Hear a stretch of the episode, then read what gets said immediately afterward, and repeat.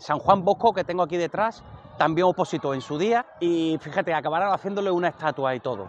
en fin, chavales, que ya os digo, hoy pues no es el mejor día de mi vida, probablemente mañana tampoco lo sea. No obstante, eh, es, una, es una carrera de altibajo, ya, ya he comentado.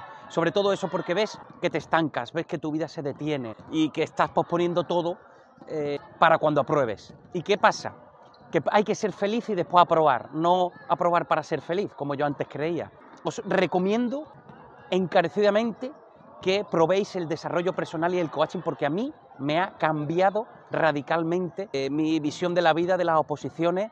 También fui a un psicólogo en su día, no obstante el desarrollo personal el coaching muchísimo mejor. San Juan, Juan, dile adiós a esta gente. A que mola opositar, claro que sí. Un besito.